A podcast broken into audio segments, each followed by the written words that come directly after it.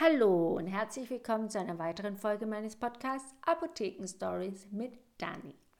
Teil 2 des Themas Darmspiegelung und vielen, vielen Dank für die vielen Zuschriften und Fragen, die ihr hattet und ich hoffe, ich konnte alle gut beantworten und nochmal der Tipp, schaut nochmal in diesen Highlights auf Instagram vorbei und die Leute, die den ersten Teil noch nicht gehört haben, hört euch den gerne an, weil darauf baut es jetzt alles auf. Denn Vorbereitung ist das Aller, Allerwichtigste bei der Darmspiegelung. Und ich habe euch erklärt, worauf ihr achten müsst. Und jetzt kommt es zu der eigentlichen, zu dem eigentlichen Termin, zu der Darmspiegelung. Also ich wusste ja nicht, was mich erwartet. Ich wusste, dass meine Kinder das schon gut hinter sich gebracht haben und habe auch sonst viele Leute gefragt, die das schon hatten und war ganz ohr, was denen passiert ist. Aber auch jetzt, wenn ich euch erkläre, es ist gar nicht schlimm und da passiert nichts und es ist so und so und so und so, man glaubt es wirklich erst, wenn man es selbst erlebt hat. Es ist so, wie alle Leute sagen, es ist nicht schlimm. Und auch dieses, ähm, dass die meisten sagen, das Schlimmste ist wirklich diese Lösung zu nehmen. Das stimmt auch. Aber die Lösung zu nehmen, wie in dem ersten Teil, und die Leute, die es noch nicht gehört haben, hören sich den bitte an, die Lösung zu nehmen ist auch nicht schlimm. Man muss sich gut darauf vorbereiten und dann funktioniert es auch. Aber jetzt zu dem eigentlichen, zu dem Termin der Darmspiegelung. Also, ich hatte euch ja schon gesagt, dieses Abführen, das lief bei mir total gut und eine Stunde oder eine halbe Stunde vor, bevor wir wegfahren mussten zu dem Termin, musste ich auch nicht mehr auf Toilette, es war also alles draußen. Mein Mann, der war immer noch, dass er gesagt hat, ich weiß überhaupt nicht, wie ich ins Auto sitzen soll, wenn ich dann wieder aufs Klo muss, aber auch der hat es dann geschafft. Und ähm, deswegen ganz wichtig, halte die Zeiten ein. Es ist wirklich so getaktet, dass ihr eine Stunde nicht auf Toilette müsst und bevor ihr dann zu dem Termin geht, aber auch die Leute, die es nicht schaffen, die, Darmspie äh, die Darmspielung, die es nicht schaffen, rechtzeitig alles abgeführt zu haben, gibt es die Möglichkeit, in der Praxis oder im Krankenhaus, meine Tochter war im Krankenhaus, mein Sohn und wir waren bei einem befreundeten Arzt und der hat das so, so toll gemacht, wirklich und auch die ähm, MFAs, die da rumflitzen, waren alle super nett und ich weiß nicht, wie viel, 10, 20, 30, 40 Darmspiegelungen am Tag, wie die machen und die sind trotzdem, wir waren die Letzten, sind bis zum Schluss so, so, so nett. Es war wirklich ganz, ganz toll. Wir sind also gefahren, unser Sohn hat uns gefahren, weil wir das mit dieser Schlafspritze gebucht hatten und das ist ja wie eine Narkose, soll man dann einfach nicht fahren, nicht Auto fahren. Also hat er uns gebracht und wir sind dann mit der Bahn zurückgefahren. Ich sollte eigentlich die zweite sein, mein Mann der erste, aber dadurch, dass er noch nicht ganz abgeführt war, haben wir gesagt, mache ich das als erstes. War mir eigentlich nicht so recht, weil ich habe gedacht, ich ähm, gucke noch mal, wie mm, der das macht und dann bin ich die nächste. Nee, also ich war die erste und ich war echt ängstlich, weil eine Narkose kann ich gar nicht. Also ich habe Angst vor Narkosen. Diese, dieser Verlust der Körperkontrolle ist für mich ganz, ganz schlimm. Deswegen kann ich auch nicht so, ähm, wie heißt es, ähm, so autogenes Training und sich fallen lassen das, das funktioniert bei mir gar nicht. Ja, da erschrecke ich und dann habe ich Angst und was passiert mit deinem Körper. Und auch, ja, kann ich euch ja jetzt im Geheimen erzählen, auch bei meinen Geburten, ich hatte dreimal Kaiserschnitt, musste mein Mann mit in den OP, weil ich Horror habe vor diesen, ähm, vor den Spritzen und den Narkosen. Der musste mir die Hand halten.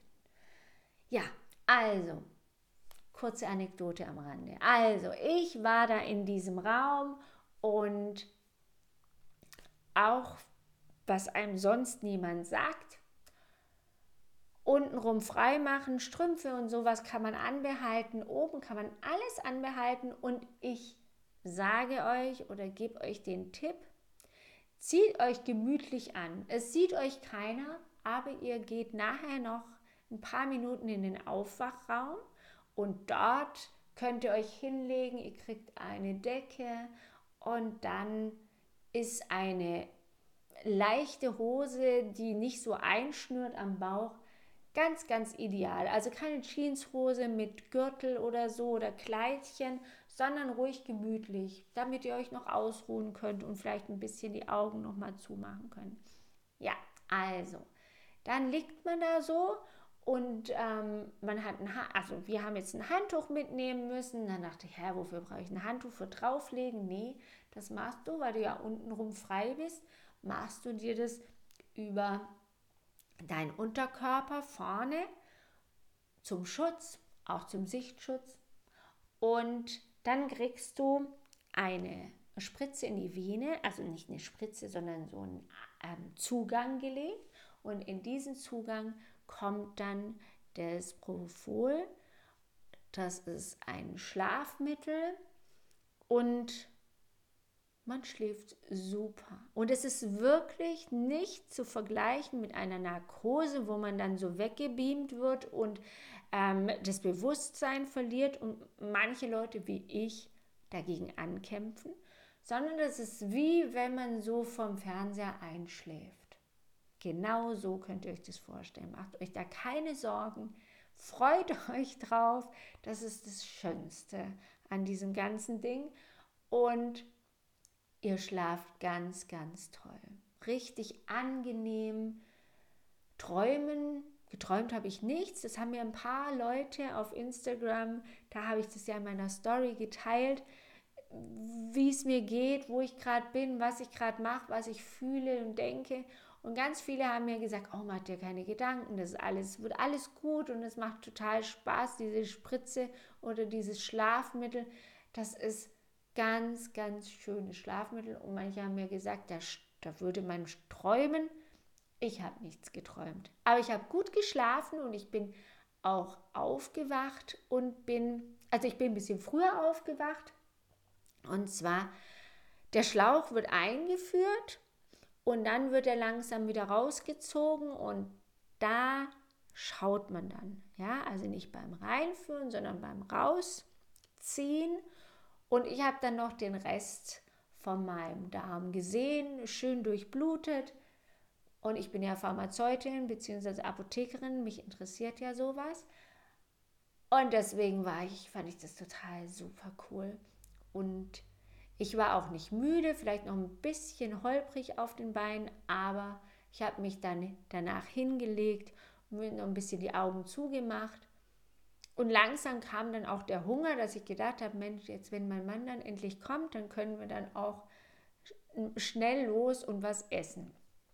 Also, aber ich lag da ja jetzt noch, hatte diese Spritze bekommen, das ähm, Schlafmittel, habe geschlafen und dann bin ich aufgewacht, da waren dann 20 Minuten rum und dann habe ich gesehen, wie mein Darm aussieht und bin da so mitgefahren praktisch, habe das auf dem Monitor verfolgt und dann habe ich ähm, gesehen, dass es so ganz glatt war. Klar, die Wellen hat man gesehen, aber in dieser Praxis und auch wenn ihr in die, ähm, ins Krankenhaus geht, ist es dann schon so meistens, also da achtet ihr auch am besten drauf, dass ihr da schon ähm, wenn die Polypen sehen, die die nicht nur sehen, sondern die gleich wegmachen. Und zwar geht dann hinter der Kamera hinterher so eine Schlaufe und die kann man dann zusammenziehen und diese Polypen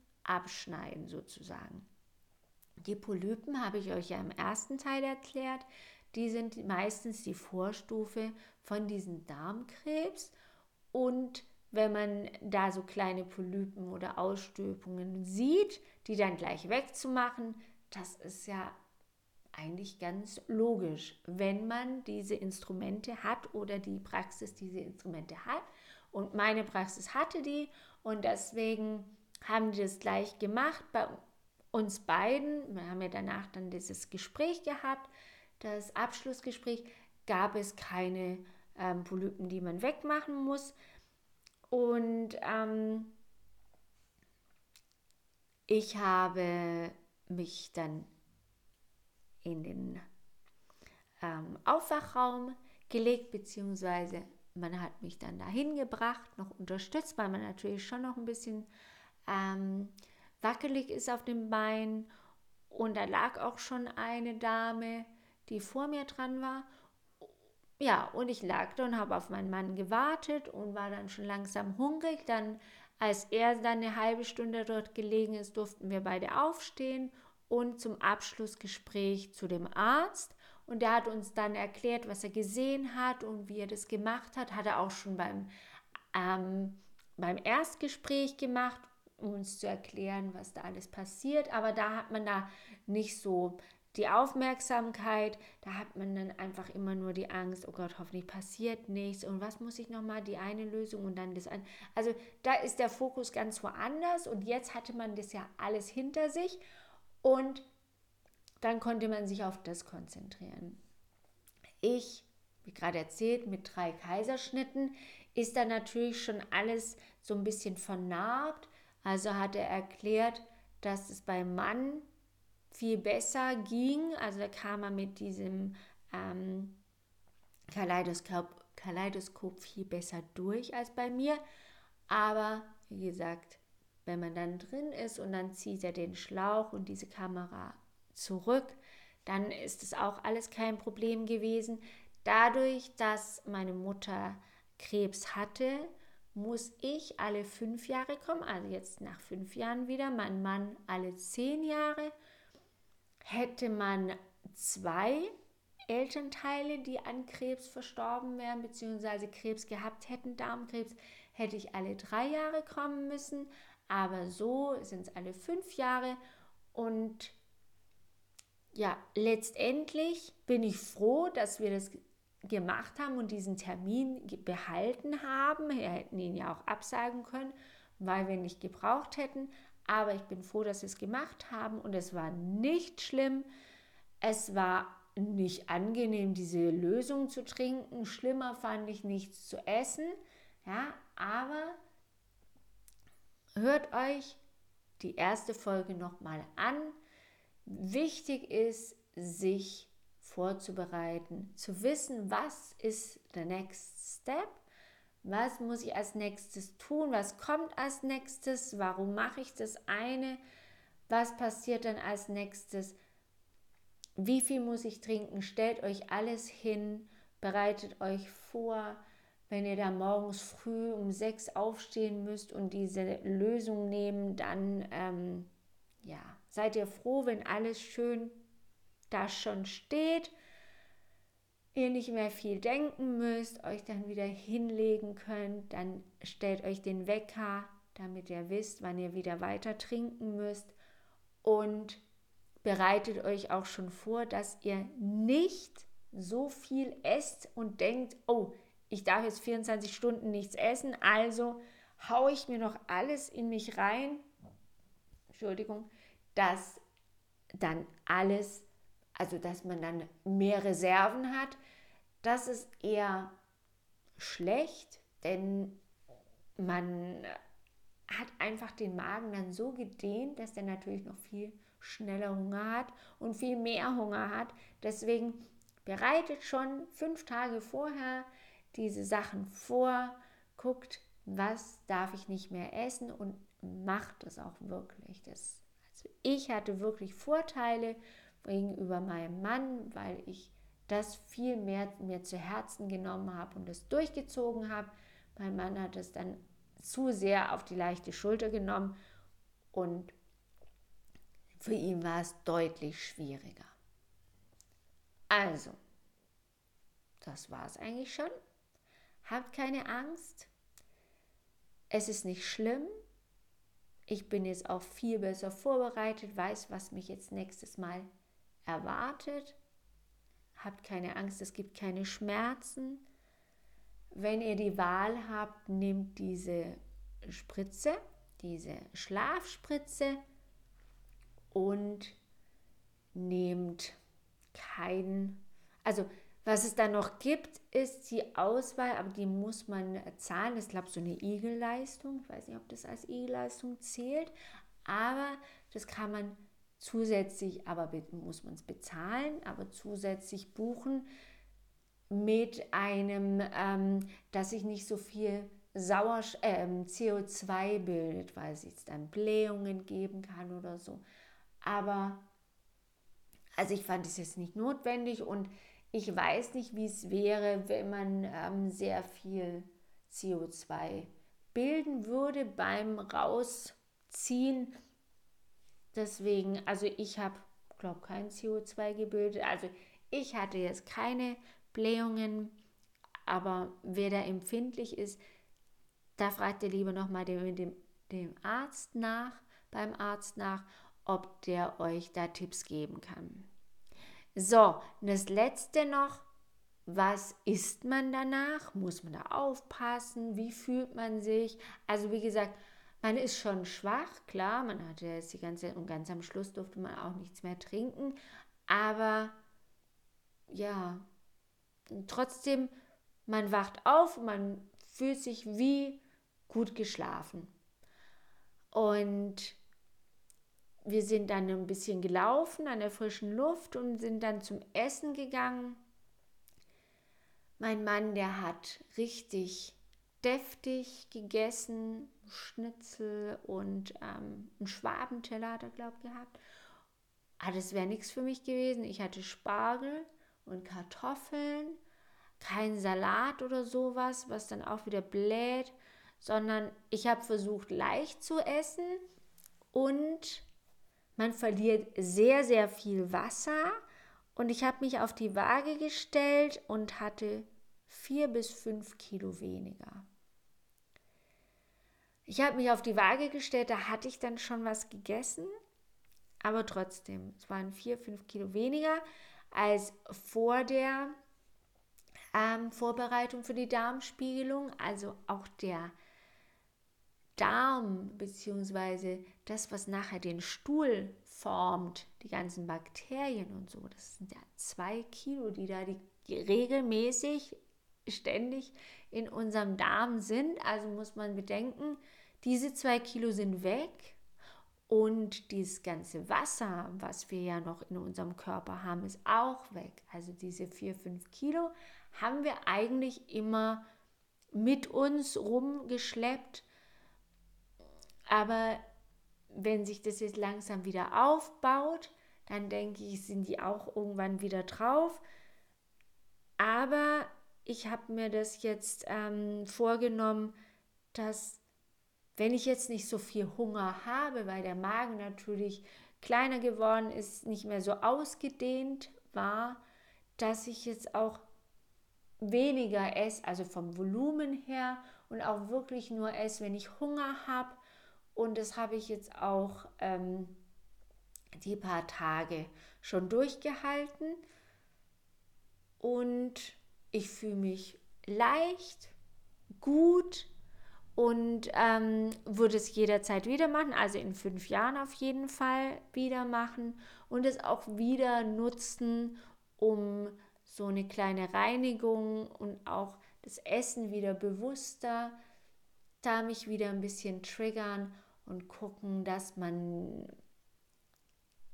Essen bewusster, Darm bewusster, Immunsystem und so, dass man sich das alles wieder ins Gedächtnis ruft. Also jeder, der in dem Alter ist, zwischen 50, 55, der sollte diese Darmspiegelung machen, meiner Meinung nach. Die Angst verlieren vor dieser hat sich sehr, sehr viel getan.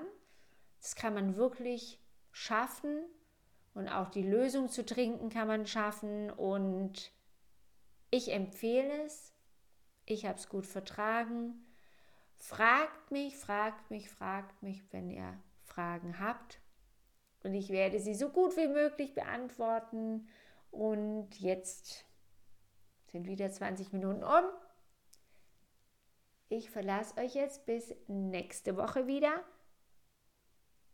und bin froh, dass ich es gemacht habe und bin froh, dass ich euch helfen kann. Habt den Mut, das zu machen. Es ist wirklich, wirklich wichtig.